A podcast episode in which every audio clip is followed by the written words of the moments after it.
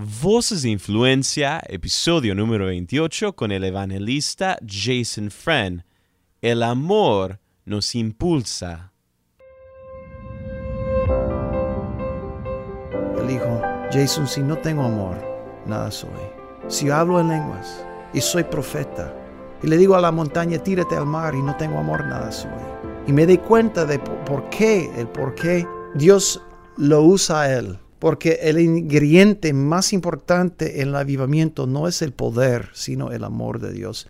Hola querido amigo, bienvenido a tu programa Voces de Influencia, transmitido por tu cadena de enlace, una imagen que viene desde lo alto. Yo soy tu anfitrión Joshua Ogaldes.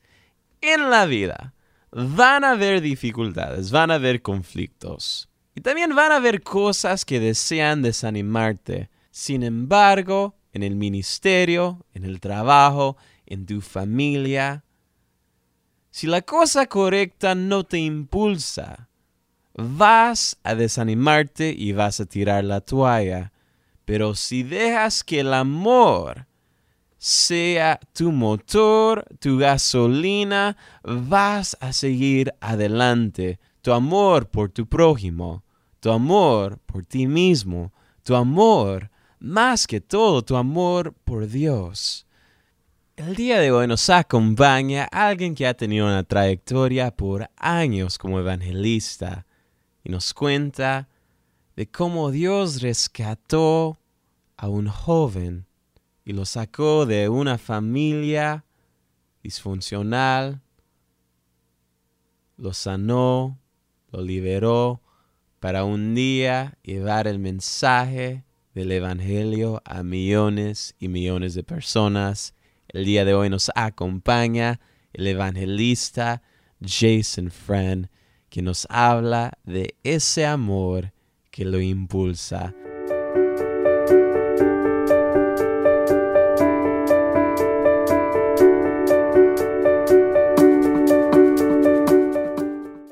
Bienvenido al programa, Jason. Es un gran honor y privilegio tenerte hoy con nosotros. Muchísimas gracias. Para mí es un honor estar aquí con ustedes y a mí me emociona bastante sabiendo que Dios va a tocar muchos corazones. Aquí en este programa nos encanta eh, conocer las historias de nuestros conocidos. ¿Y por qué no comenzamos de los, desde los inicios de Jason? Cuéntanos un poco de tu niñez y un poco de ah, cómo creciste. Bueno, yo me creé en un hogar disfuncional. Había mucho amor, pero sí, éramos una familia bastante disfuncional. Cuando mis padres se casaron eh, tres años después, eh, se separaron y luego se divorciaron a, los nueve años. Eh, yo me creé con mi mamá y mi papá me visitaba cada día eh, me recogía de la escuela, de la preparatoria, no, de la preparatoria no, porque eso eh, depende de todos los países, tiene un nombre de la escuela diferente. De la primaria me recogía y me llevaba otra vez a la casa, entonces no tenía que subir al bus. Pero durante los fines de semana yo me quedé en la casa de él porque él vivía con mi abuela. Eh, éramos una familia libanesa. Entonces eh, yo vivía en la ciudad de Woodland Hills, en el Valle de San Fernando, y durante los fines de semana pasé mucho tiempo con mi abuela en la ciudad de Hollywood del Norte. A la edad de 11, 12 años nos mudamos del Valle de San Fernando de Los Ángeles al pueblo de Oso Grande, en otras palabras se llama en inglés Big Bear, pero Oso Grande, y ahí fui a la a la escuela, la secundaria y luego la preparatoria. Y básicamente en una cápsula así fue mi niñez. Eh, mi papá era bartender y mi mamá eh, se casó otra vez eh, con un hombre que tenía 32 años más que ella cuando yo tenía 15 años. Así que había mucho cambio, cosas muy interesantes en mi vida, pero gracias al Señor, cosas comenzaron a suceder que cambió el rumbo de la familia. Así que creces en un contexto con una familia disfuncional, en un hogar en la cual tus papás se separan, pero ¿cómo llega este niño, este joven, en un hogar ah, quebrantado? ¿Cómo llega este niño joven a conocer? ¿Cómo llegas tú a conocer a Dios? Una familia mexicana vivía al otro lado de la calle, en, bueno, de la casa donde vivíamos en Oso Grande, en Big Bear. Y esa familia mexicana era de la tercera generación. No es una familia que hable el español, pero sí la mamá y el papá entienden el español, pero los niños no hablan. Pero yo jugaba con ellos, jugaba con los niños y cuando mi mamá se fue de la casa un fin de semana o tal vez una semana, yo me quedaba en la casa de ellos, me cuidaban, aún cuando tenía 14 años. Así que andaba mucho con ellos. Un día me invitan a la iglesia. Tenía 15 años en aquel entonces y me invitan. Fue un día de febrero, estaba cayendo nieve. La temperatura en Fahrenheit estaba como 28 grados y estaba muy frío afuera. Y ellos me llevaron a la iglesia. Y era, era una familia de la primera fila en la iglesia. Eso significa que siempre se sentaba en la primera fila, nunca faltaban. Y aún esa familia eh, llevaba una Biblia suficientemente grande para, para matar a cualquiera. Esa Biblia pesaba por lo menos como 5 kilos, era gigante la Biblia. Me llevaron a la primera fila, no quería sentarme en la primera fila.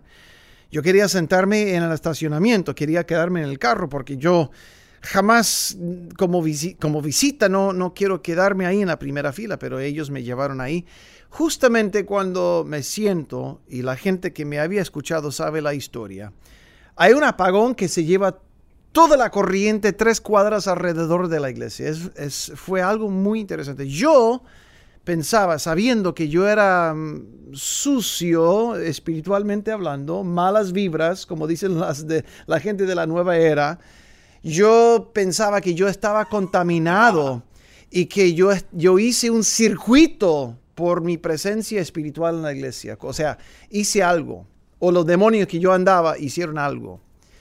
Y mi amigo cuyo trabajo o función era hacerme sentir bien cómodo en la iglesia, en vez de animarme o en vez de decir, hey, no te preocupes, de vez en cuando se va la luz, él me dijo, sabes que en toda la historia de esta iglesia, eso nunca ha pasado hasta que tú pisaste esta propiedad.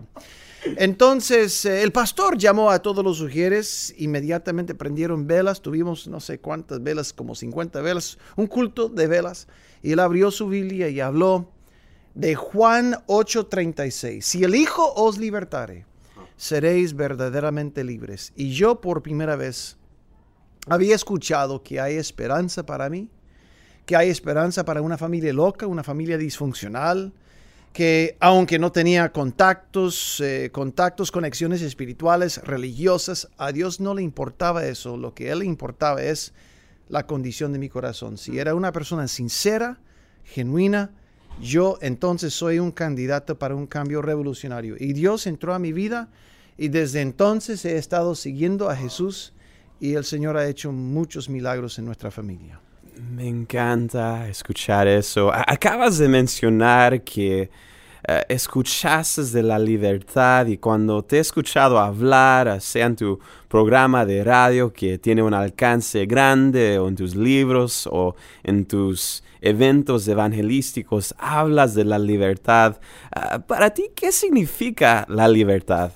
La libertad se trata claro, de algo financiero, algo emocional, algo psicológico, algo espiritual, se abarcan todas las áreas de la vida, de la carrera.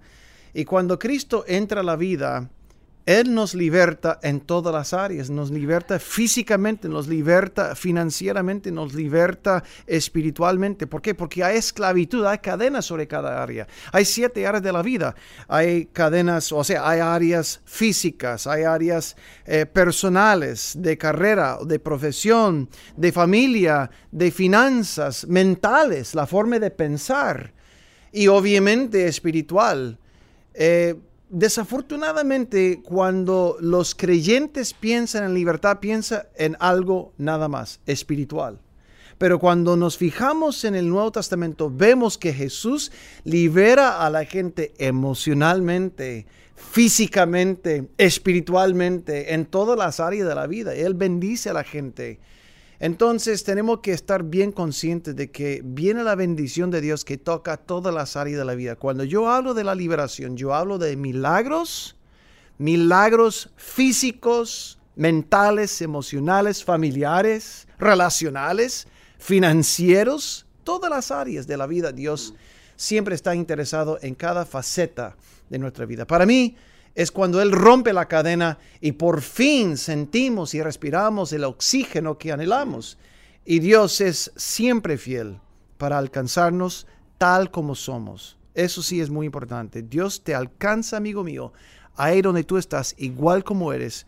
No tienes que cambiar antes de conocerlo, antes de conocer su libertad. Simplemente necesitas un corazón sincero y genuino en tu búsqueda de Dios. Así que eh, el día de hoy ah, eh, has viajado en muchos lugares uh, proclamando la libertad que hay en Cristo, la sanidad que hay en Dios.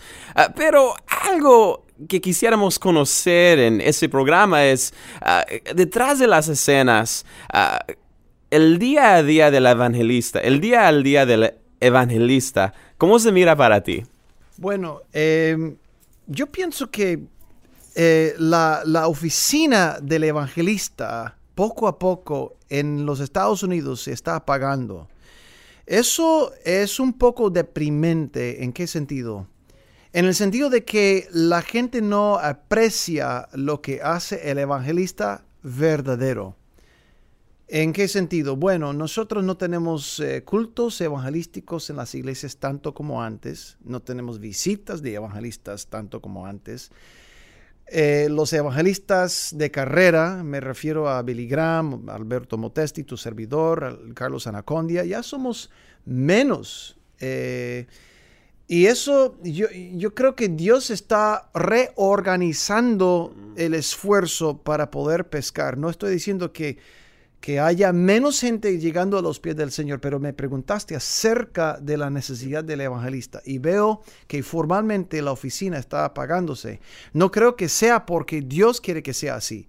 Yo creo que la iglesia aprecia menos y aprecia más la oficina del pastor, apóstol y, y las demás oficinas. Así que para mí yo llevo una convicción. Esa convicción es yo tengo que ayudar, disipular y levantar otros evangelistas para que este mundo oiga que hay esperanza en Jesús. Hay que tener mucho cuidado de, definir la diferencia entre un evangelista y un avivalista. El avivalista es el que anda de iglesia a iglesia avivando a la iglesia. Mm. Conferencias del Espíritu Santo, mover de Dios, etcétera, etcétera. Y el eh, evangelista, igual como Billy Graham, que habla directamente al inconverso en su terreno, en lugares neutrales. Eso me refiero que es la oficina del evangelista y la función del evangelista, lo que él hace. Yo creo que se necesita ahora más que nunca. Necesitamos representantes en el mundo secular, en terrenos neutrales, para llevar a cabo el poder de Dios a la gente que necesita.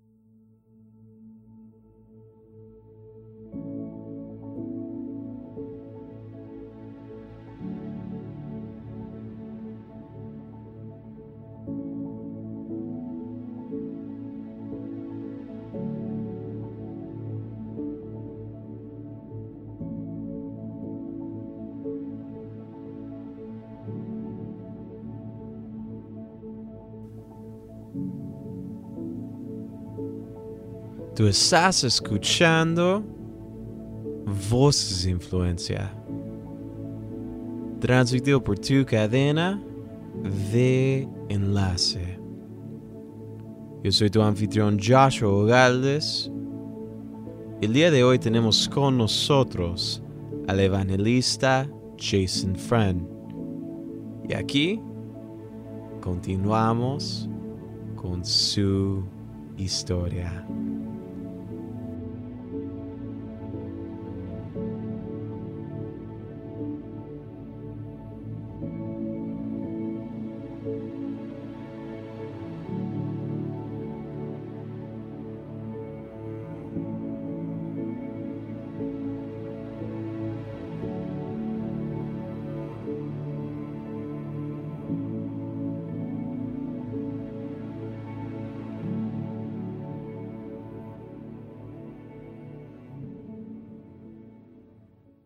Una conversación que tuvimos hace años, me recuerdo ah, que me pintaste la diferencia entre un pastor y un, evangelista. Me pintaste que el evangelista es más como una águila.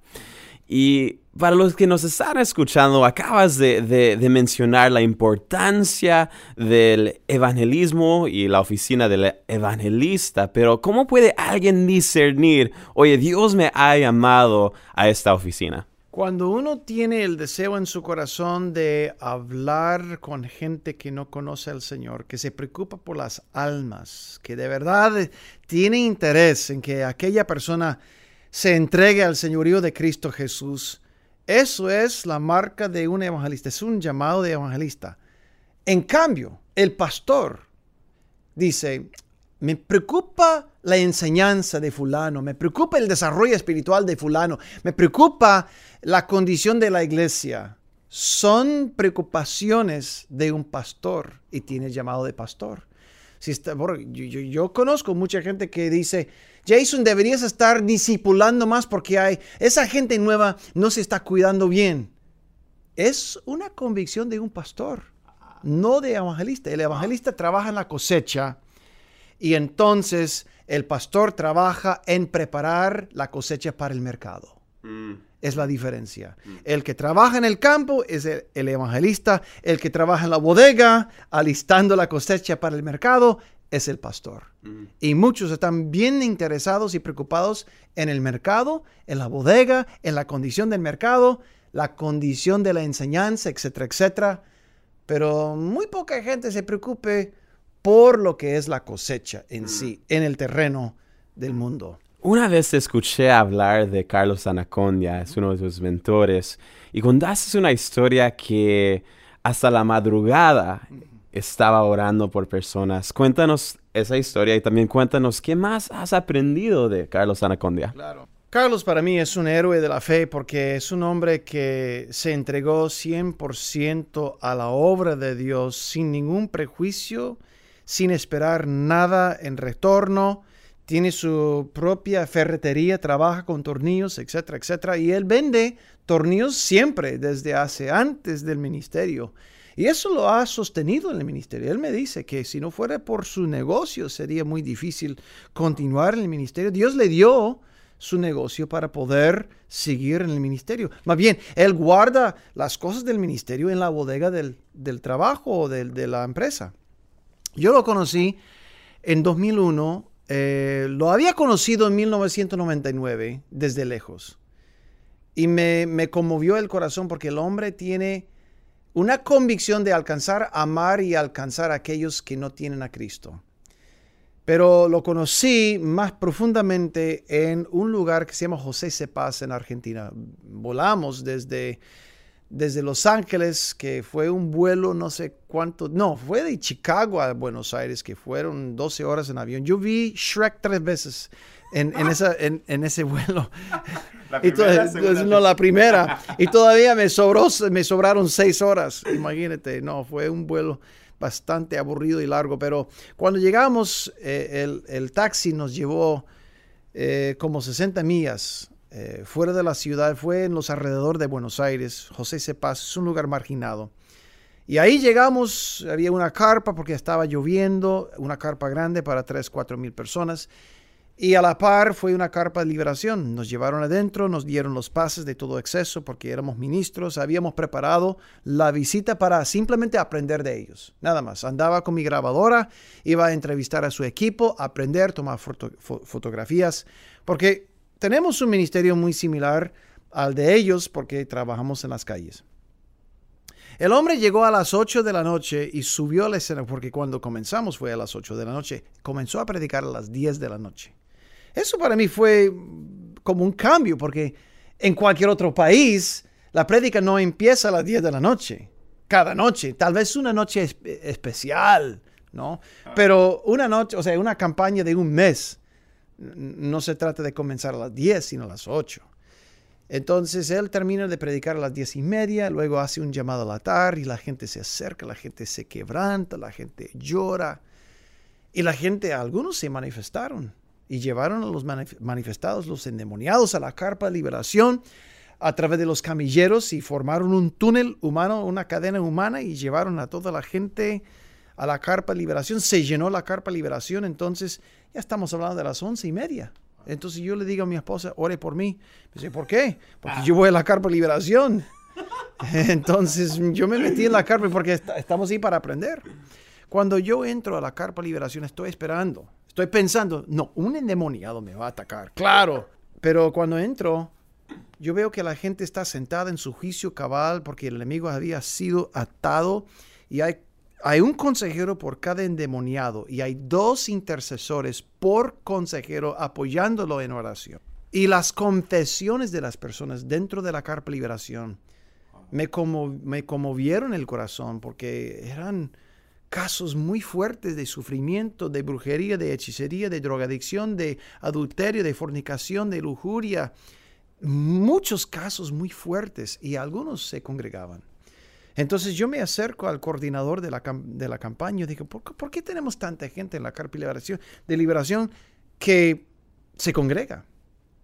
Y él dijo, ¿a dónde mandaría Dios a esas personas? Ah. Si no puede mandárselo a la iglesia. La iglesia es el único lugar que puede tratar con casos así.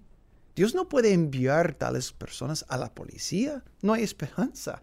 O al gobierno. El gobierno no sabe solucionar un problema espiritual. Solo la iglesia. Si la iglesia no, no lo hace, entonces ¿a dónde? ¿O a quién?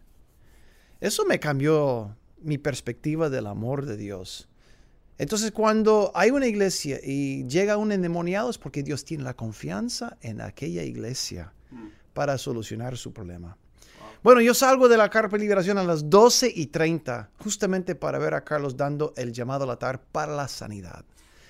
Entonces él ora una hora para la sanidad eh, o por, la, por, la, por, las personas eh, y después él anuncia como, las, como a la una, una y media yo voy a bajar y voy a orar individualmente por cada persona que tiene necesidad. Y veo personalmente Carlos, a Carlos Anacondi orar hasta las 2, hasta las 3 de la madrugada, orando. Y él es el último para salir del sitio. Y lo hace 30 días seguidos. Eso para mí me, cambió el paradigma.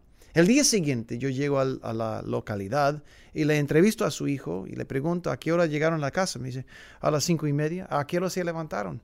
Nos levantamos a las siete y media porque solo dos, dos horas de sueño. ¿Por qué? porque vamos a la iglesia, es el domingo, vamos a la iglesia, nunca faltamos a la iglesia. Papi siempre insiste que nosotros nos congreguemos.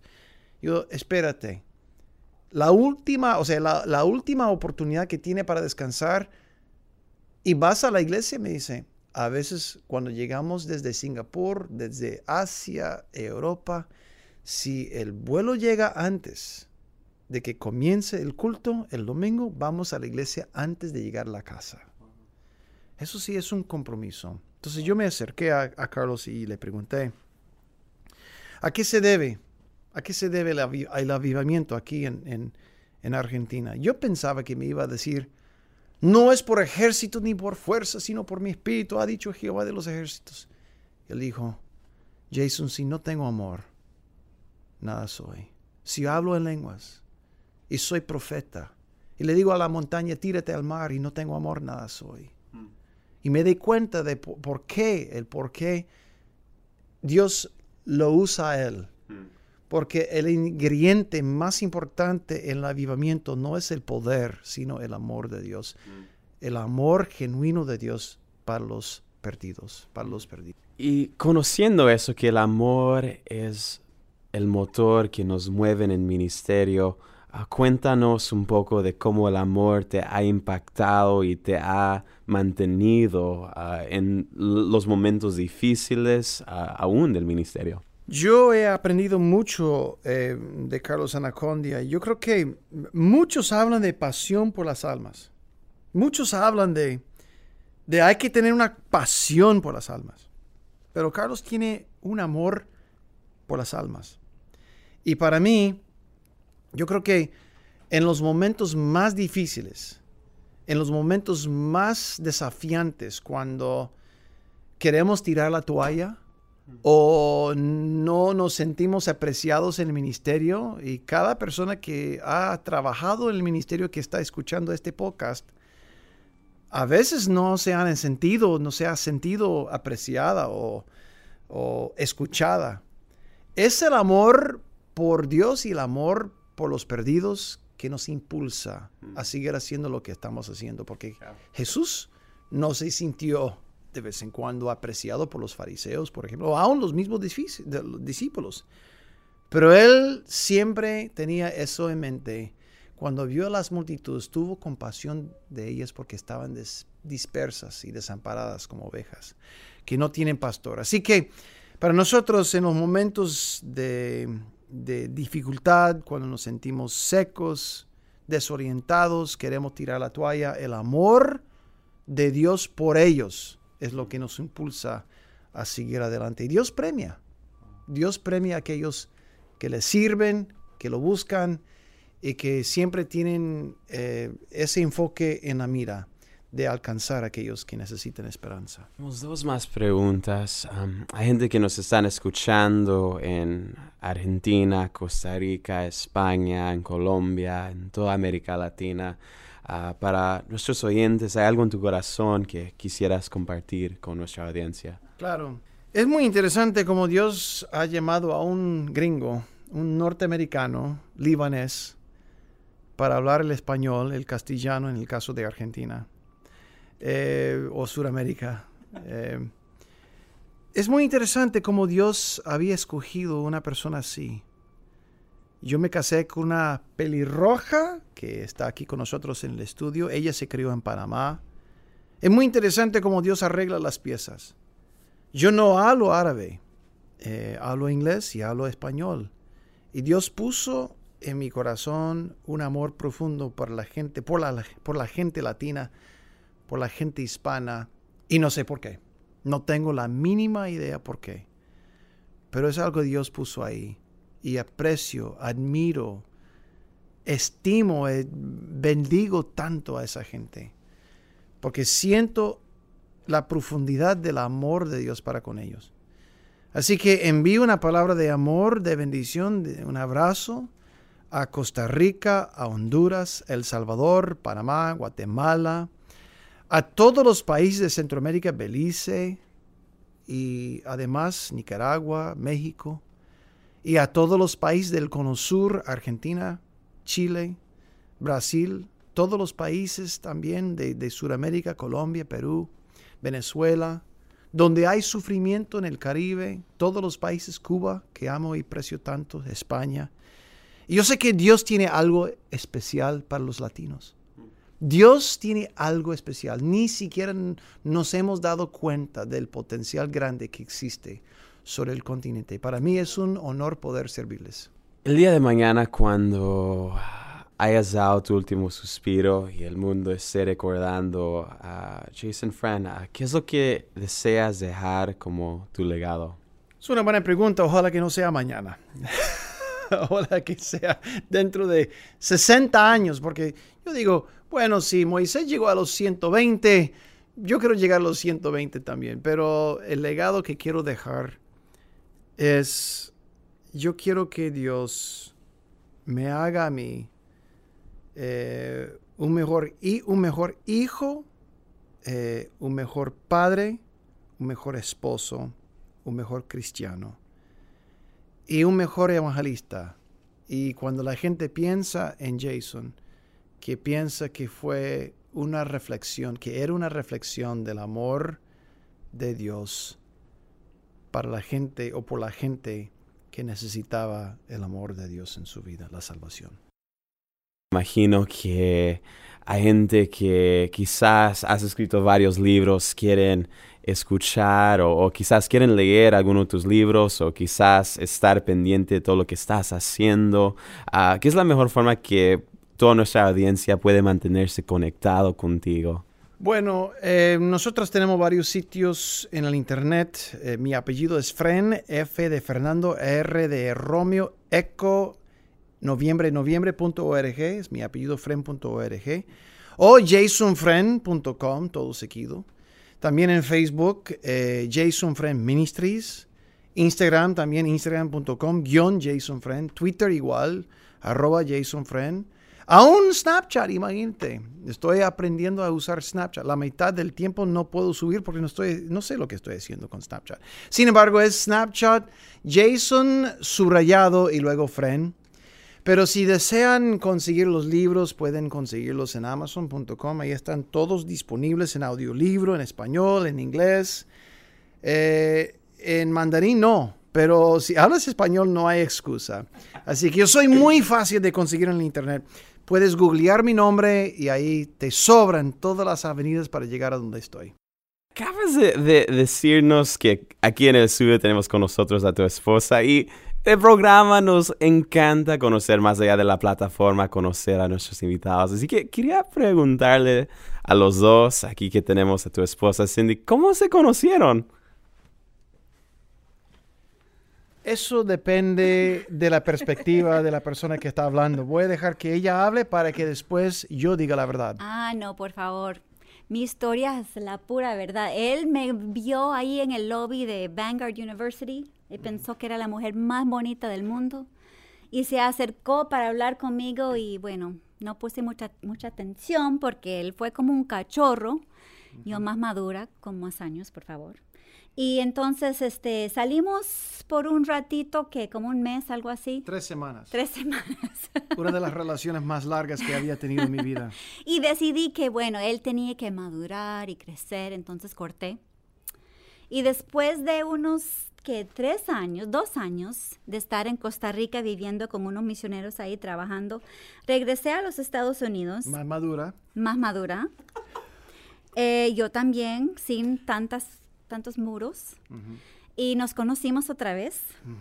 Este, una fiesta que tuve ahí para reconectarme con mis amigos. Pero Jason fue el único que llegó a la fiesta. Creo que fui el único invitado. No, no, no es cierto. Es que los otros me dejaron ahí. Entonces salimos a un restaurante y ya Jason era más eh, un hombre, ¿verdad?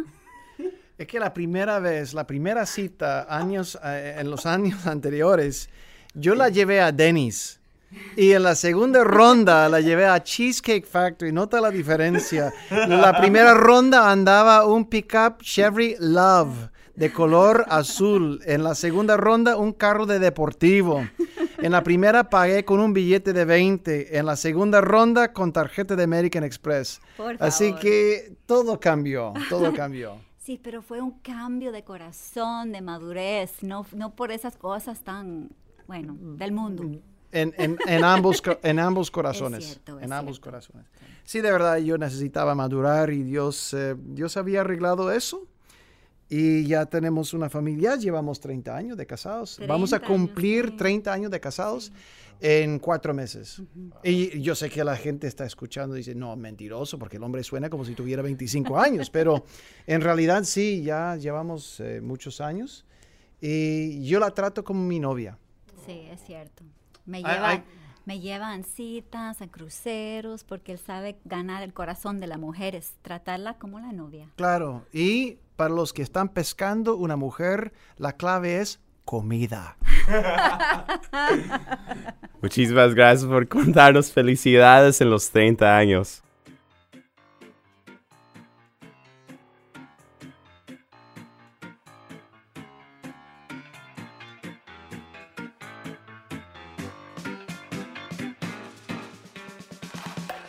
Querido amigo, quisiera tomar este momento para agradecerte a ti por escuchar este programa. Es un gran honor y privilegio acompañarte cada semana.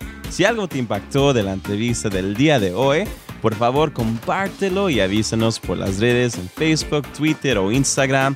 Puedes buscar enlace y dejar tus comentarios del podcast ahí mismo. Si nos estás escuchando por medio de iTunes y tienes un momentito, te animamos a que nos dejes una evaluación del programa ahí mismo, porque nos ayudaría muchísimo con nuestra meta de alcanzar a más personas. De nuevo, muchísimas gracias por escuchar Voces de Influencia. Yo soy tu anfitrión Joshua Ogaldes, despidiéndome hasta la próxima, mi querido amigo. Un fuerte abrazo de todos aquí en Enlace. Que Dios te bendiga.